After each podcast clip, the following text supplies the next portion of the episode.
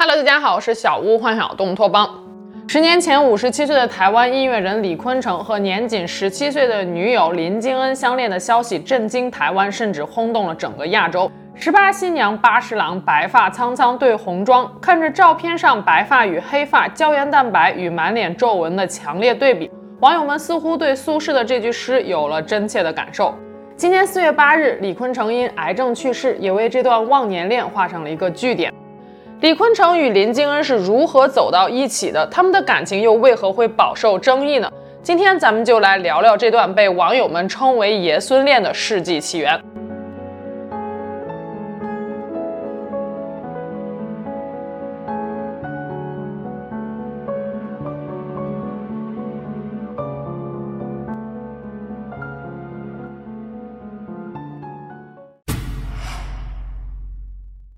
林金恩一九九六年出生于台湾，父亲是做面粉厂生意的，他上面还有一个姐姐。林金恩刚出生，他的父母就开始了长达七年的分居。林金恩自记事时起就没有见过父母和谐相处的样子。上小学之前，林金恩一直都是跟着妈妈生活的。七岁那年，父母正式办理了离婚，强势的爸爸拿到了林金恩姐妹俩的抚养权，还不准妈妈探视。后来在参加节目时，林金恩透露说，和爸爸一起生活之后，爸爸经常会当着他的面说妈妈的坏话。林父平时生意很忙，根本无暇照顾两个女儿。林金恩曾经在社交媒体上发文说，爸爸一个礼拜会给他两百台币的零用钱，但前提条件是要乖乖听话，因为没有妈妈，从小内衣裤、洗发水、沐浴露、卫生巾之类的都是自己买的，从幼儿园开始就自己洗衣服了。在家里，林静恩只要稍不听话或者跟爸爸顶嘴，就会换来一顿打骂。小学五年级时，林静恩有一次心情抑郁，想要自杀，就给妈妈发信息。第二天，妈妈把林静恩接到了外婆家住，还告诉林静恩，等将来她有能力了，就把林静恩接走。原来妈妈此时已经组建了新的家庭，还和现任丈夫又生下了一个女儿。之后，林金恩在外婆家住了一年半的时间。这期间，林父从来没有跟林金恩联系过。林金恩其实也是渴望父亲的关心的。他没有选择转学，而是每一天通车数小时到父亲家对面的小学去上学。但即使是这样，父亲也从来没有来学校见过林金恩一面。国中一年级时，林金恩因为犯错被妈妈和外婆赶出了家门。妈妈让林金恩回台中自生自灭，还说要跟他断绝母女关系。林金恩几乎是跪下求爸爸，才得以回到爸爸家的。但不久后又和爸爸起了冲突，被一顿暴揍。当晚，林金恩就吃了安眠药，但幸好及时被送到了医院，并无大碍。出院之后，林父对女儿的态度并没有改变，依然是动不动就出手教训女儿。不过，此时的林金恩已经麻木了，也不在乎了。她开始游戏人间，打工赚钱，交男朋友，逛夜店，试图忘记生活中的不愉快。可以看出，林金恩的童年就像是皮球一样被父母踢来踢去。他渴望父爱母爱，却求而不得。他曾经在 Facebook 上发文说：“如果一个从没有见过面的父亲突然出现在了十八岁的孩子面前，孩子叫爸爸时一定会感到很尴尬。为什么呢？因为他们之间的亲情疏离只有血缘，感情是要长时间用心培养的。同理，我和我爸住在一个屋檐下，但我们从未有过心灵互动。”不知道对方喜欢什么，在想什么。我们虽然每天见面，两颗心却像是从未露面见到过对方。在这样的环境下成长，林金恩是极度缺爱且敏感的。随着年龄的增长，自然也越来越叛逆。为了管教女儿，林父找来了自己的好友李坤城。李坤城是台湾小有名气的音乐人，林金恩又恰巧喜欢音乐。林父本来想着好友能够帮忙开导教育一下女儿，可没有想到接下来发生的事却完全出乎了他的预料。李坤城一九五六年出生，比林金恩大四十岁，淡江大学中文系毕业，是时光城堡音乐文化工作室的负责人，第四十届金马奖最佳纪录片《跳舞时代》的音乐总监。台湾歌手凤飞飞演唱的《心肝宝贝》，罗大佑演唱的《火车》、《青春舞曲两千》等歌，都是由李坤城作词的。从一九九一年到二零零零年的十年间，李坤城完成了近九十首歌的作词，又因为收藏有数万张古董黑胶唱片，在台湾被称为“黑胶教父”。李坤城第一次见到林金恩时，林金恩才十四岁，当时两人并没有太多的交集。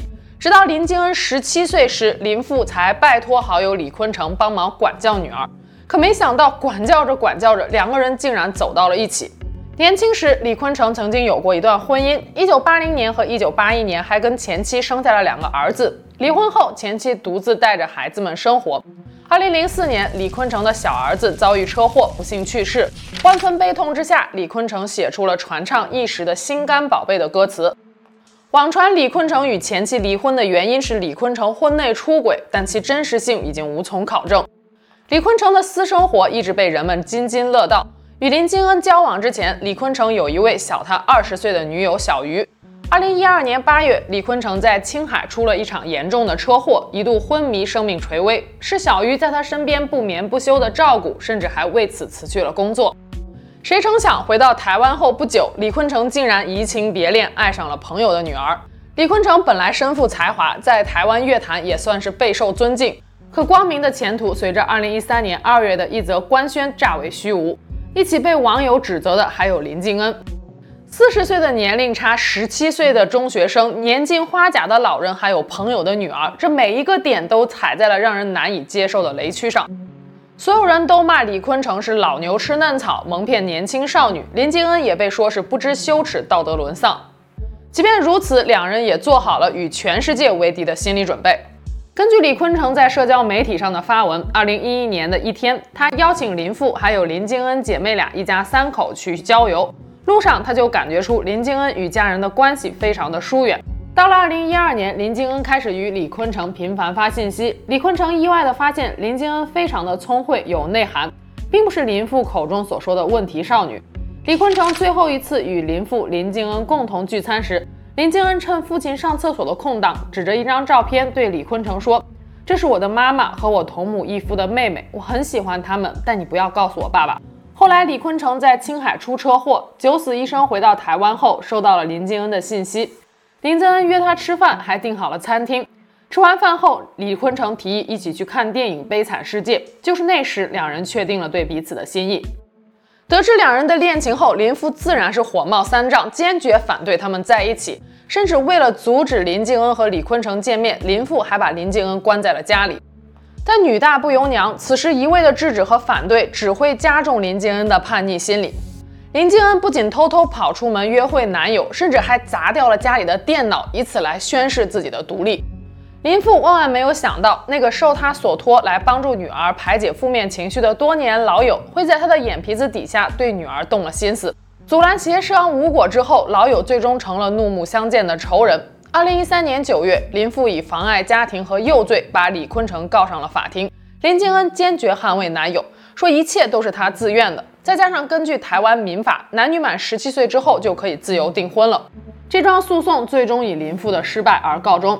二零一五年，林敬恩办理休学，网传是被李坤城所撺掇的，但林敬恩却在社交媒体上回应网友说：“为什么认为是我男朋友鼓励我休学？难道男友能帮我办休学吗？难道我自己能去办休学吗？就是我爸爸给我办的休学，只有他能决定，因为他才有监护权。”面对铺天盖地的流言蜚语，李坤城与林敬恩的心理素质算是非常强大了。他们还接受了各种采访，上了各种综艺节目，大秀恩爱。面对未成年、心智还未成熟、不明白什么是爱的质疑时，林敬恩反驳说：“定义一个人成年或者未成年，只是跨越那条年龄线，就真的是成年吗？”定义的成年和未成年，到底是只是跨越那条线，就是真的成年吗？二零一七年，在综艺节目《麻辣天后传》上，林敬恩表示，刚开始跟李坤城交往时，内心时常会有一种悸动，一直想要见到对方，甚至会每天早上搭头班的公交车去李坤城家找他。如果搭不到头班车，就走三点八公里。节目最后是一个模拟婚礼的环节，主持人问他们两位愿意执子之手，与子偕老吗？李坤城与林敬恩都高调回答：“我愿意。”呃，两位愿意从此。执子之手，与子偕老，从此呢，把对方当做你人生最重要的伴侣。静恩，你愿意吗？我愿意。哇！李坤城先生，李老师，你愿意？你愿在这一辈子，不管生老病死，愿意好好的去照顾敬恩吗？我愿意。哇！李坤城曾经向媒体表示，只要林静恩敢嫁，他就敢娶，但前提条件是林静恩要年满二十岁。不过此后并没有传出两人结婚的消息，倒是八卦小报三天两头的报道说林静恩怀孕了。林静恩在社交媒体上发文回怼说道：“报我一次两次怀孕还在容忍范围内，三次以上真的就太过分了。而且被拍到的路人怀孕的照片根本就不是我，好吗？按照媒体说我怀孕的次数，我大概已经生了三四胎了。”休学之后，林敬恩并没有走上社会去找工作，而是搬到了李坤城家与他同住。根据新浪娱乐二零一七年的报道，李坤城平时的收入来源主要是版税和通告费等等，每个月大概会有十万元台币，约合两万多人民币。当被问及是否能够支撑两人生活时，李坤城表示，他有六万张古董黑胶唱片，就算卖十年也卖不完。二零一七年，台湾媒体《镜周刊》采访了林父，当被问及女儿林静恩的现况时，林父难掩落寞忧伤的情绪，表示说不会有人跟我提起她，就是最好的朋友也不会。接着，林父竟然透露说，当年他邀请李坤城到他家欣赏特殊黑胶唱片时，那时李坤城是想借机追求林静恩成绩优异、乖巧懂事的姐姐的，随后展开了电话以及短信攻势，追不到姐姐，才把目标转到了妹妹身上。林父说。李坤城就是有目的接近我女儿的。对于林父的这番说辞，李坤城和林静恩并没有做出公开的回应。事实上，在二零一七年、二零一八年之后，李坤城与林静恩就过得非常低调，很少再上综艺节目，也鲜有关于他们的报道。直到今年四月，爷孙恋再次登上热搜，但这次却是因为李坤城因病去世的消息。早在二零二二年三月，就有台湾媒体报道称，六十六岁的李坤城重病入院。不过很快，本人亲自出面辟谣说，身体好得很，连三高都没有。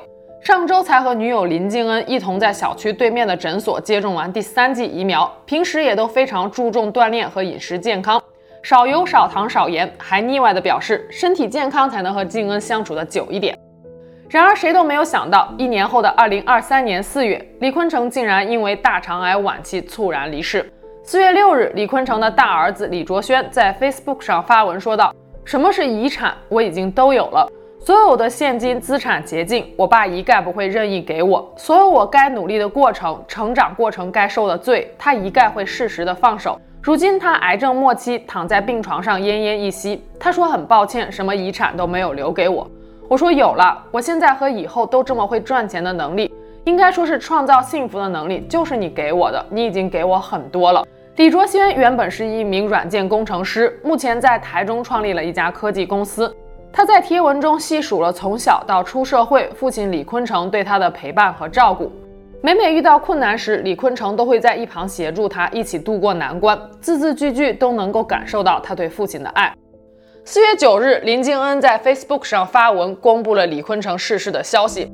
昨晚八点二十一分的事，住院满七个月，到最后都得听我碎念，十年一刻，一刻三个时辰，折磨他了。愿能七日后再说，爱你们。根据林静恩公布的住院时间，李坤城应该是在二零二二年九月得知自己患上了大肠癌，并且入院治疗的。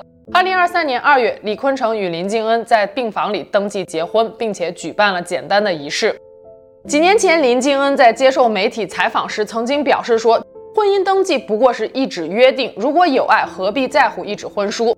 也有一种说法是，他们俩想要等到林父真正认可他们之后再登记结婚。但自从李坤城入院后，许多文件都需要家属签名，他们这才正式登记。林静恩透露，李坤城早就已经把结婚证书准备妥当，只待自己签字。两人在医护人员和亲友的见证下，在病床前举行了婚礼。根据李坤城儿子李卓轩的说法，父亲应该是把所有的遗产都留给了小娇妻。网传李坤城所收集的黑胶唱片的总价值高达五千万台币，也就是一千多万人民币。一时之间，林敬恩拜金，林敬恩物质，林敬恩熬死老头成功上位的言论甚嚣尘上。早在二零一五年时，林敬恩就曾经发文说过，很多人都说我笨，被男人骗，又有人说我很聪明，待我男人过世后，我可接手他的财产。但我认识的他，房贷车贷都没有缴清，每个月还要付数万元。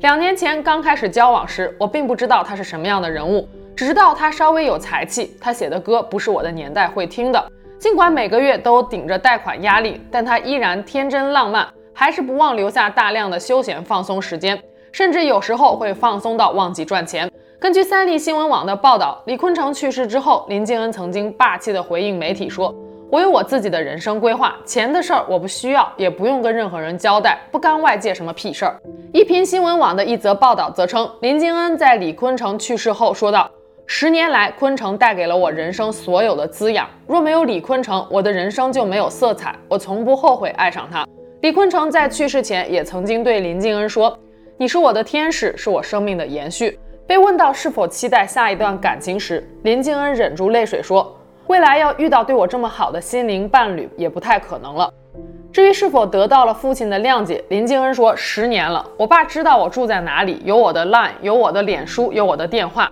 我离家十年，没有人愿意联络我，而昆城弥补了我从小没有家的感觉。数字对于我来说，从来都不是用金钱衡量的，数字对我来说，就是昆城陪伴我的时间。”四月十一日，林靖恩离开了台北，开始了环岛旅行。四月十五日，李坤城的 Facebook 更新抛出了一张写有经纬度的照片，这是李坤城海葬的地点。